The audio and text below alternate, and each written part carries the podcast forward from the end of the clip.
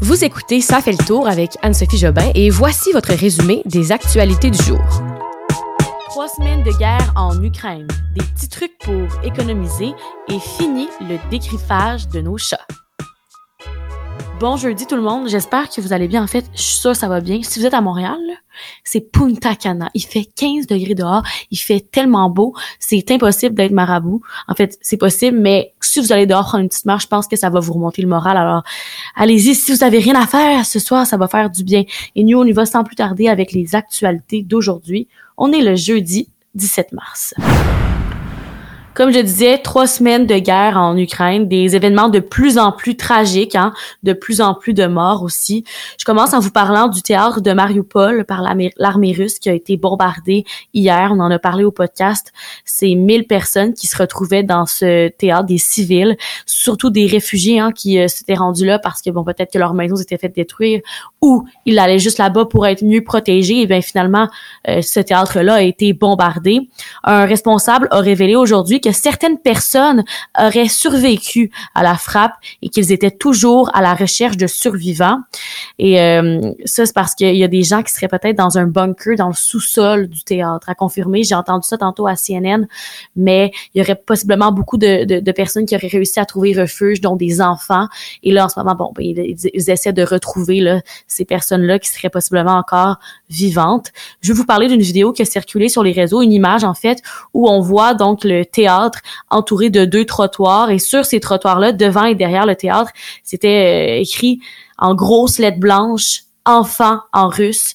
Alors euh, les Ukrainiens, les gens, les réfugiés avaient tenté d'envoyer un message aux Russes pour pas se faire attaquer en écrivant enfants autour du théâtre.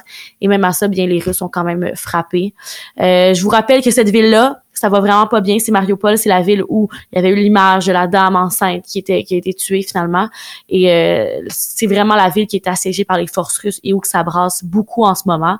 Du moins, ce qu'on sait, c'est que euh, les autorités de la ville ont annoncé aujourd'hui que 30 000 personnes auraient euh, été évacuées de cette ville en une semaine. Donc, une petite lueur d'espoir pour eux. Sinon, du côté de Kharkiv, dans l'est de l'Ukraine, au moins 27 personnes ont été tuées dans une frappe russe aujourd'hui. Sinon, allons voir ailleurs dans l'actualité sur euh, cette guerre en Ukraine. On apprenait plutôt aujourd'hui que l'Agence spatiale européenne va cesser sa, coopération avec la Russie. Ça, ça cause entre autres la suspension d'une mission qui s'appelle ExoMars. Ça regroupait en fait deux missions spatiales à destination de cette planète, la planète Mars.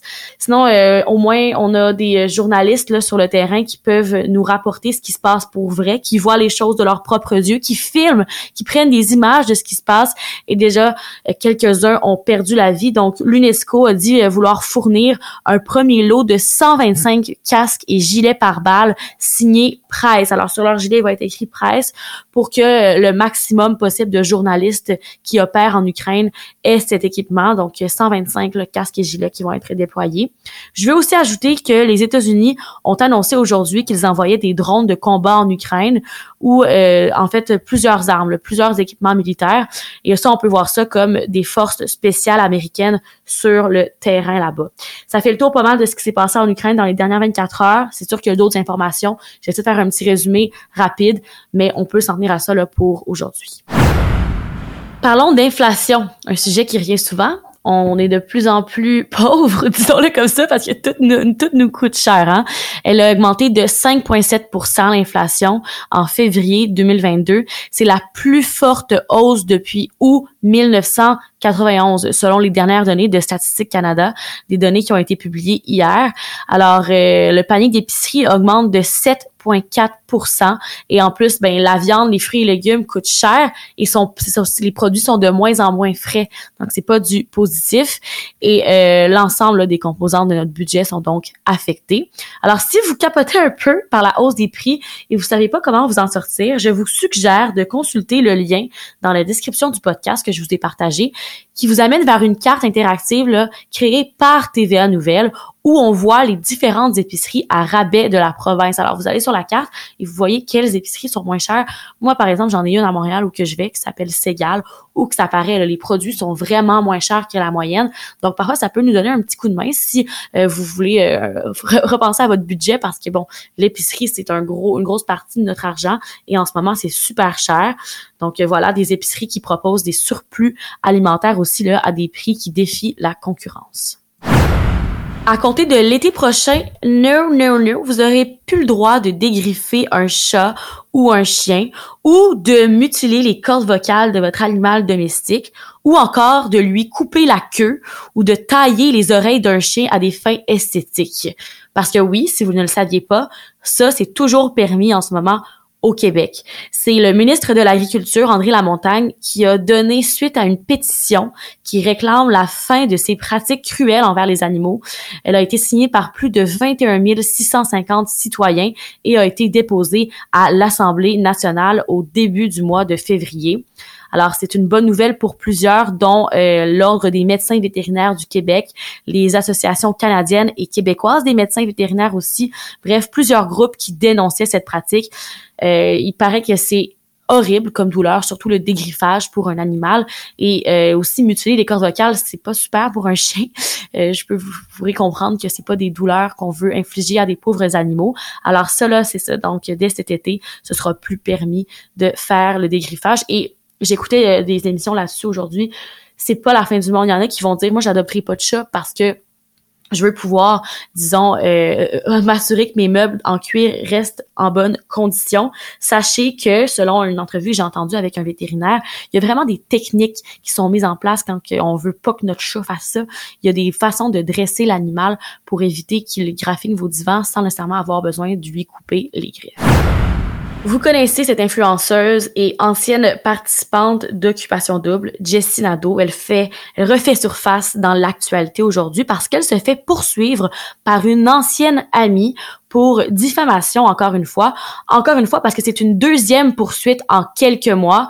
Vous vous rappelez, PH Quentin, son ex, elle l'avait donc euh, dénoncé sur une vidéo YouTube dans laquelle elle disait qu'elle avait été victime de violences conjugales. Ça, c'était en décembre dernier qu'elle avait publié cette vidéo-là.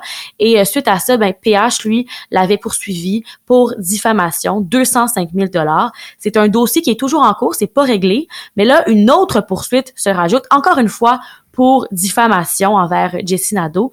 Et cette fois-ci, c'est la candidate de MasterChef Canada saison 6. Elle s'appelle Marie Lebel. Elle a déposé, elle a déposé, pardon, cette poursuite civile là, dans laquelle elle dit que Jessie aurait répandu des propos inexacts et aberrants à son sujet quand on parle de diffamation, c'est exactement ça, quelqu'un qui dit des propos qui sont inexacts, donc faux au sujet de quelqu'un qui peut nuire à sa réputation.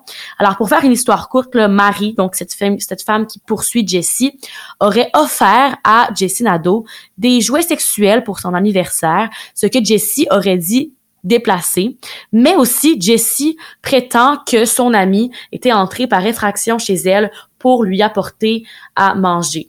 Donc, euh, son, ce, sentiment de danger n'était pas expliqué selon Marie. Alors, elle dit que les propos de Jessie sont inexacts et aberrants, comme je le disais, et elle a donc décidé de poursuivre son ancienne amie. L'Organisation mondiale de la santé a rejeté le vaccin candidat de Medicago contre la COVID-19. C'est ce qu'on apprenait aujourd'hui. Et ce serait en raison de liens de cette compagnie pharmaceutique avec l'industrie du tabac, donc euh, la cigarette. Un des actionnaires euh, minoritaires de Medicago, c'est Philip Morris International. C'est donc une entreprise qui est vraiment là, spécialisée dans la production et distribution de produits de tabac. Je vous rappelle que Medicago, c'est un vaccin qui a été établi à Québec, qui a été homologué par Santé Canada le mois dernier. Alors là, euh, pour le moment, c'est ce qu'on apprendrait. Le Medicago serait plus dans la mire de l'OMS. Les porte-paroles de Medicago, eux, euh, disent qu'ils n'ont pas reçu de communication officielle de la part de l'Organisation mondiale de la santé. Alors, ce sera à suivre.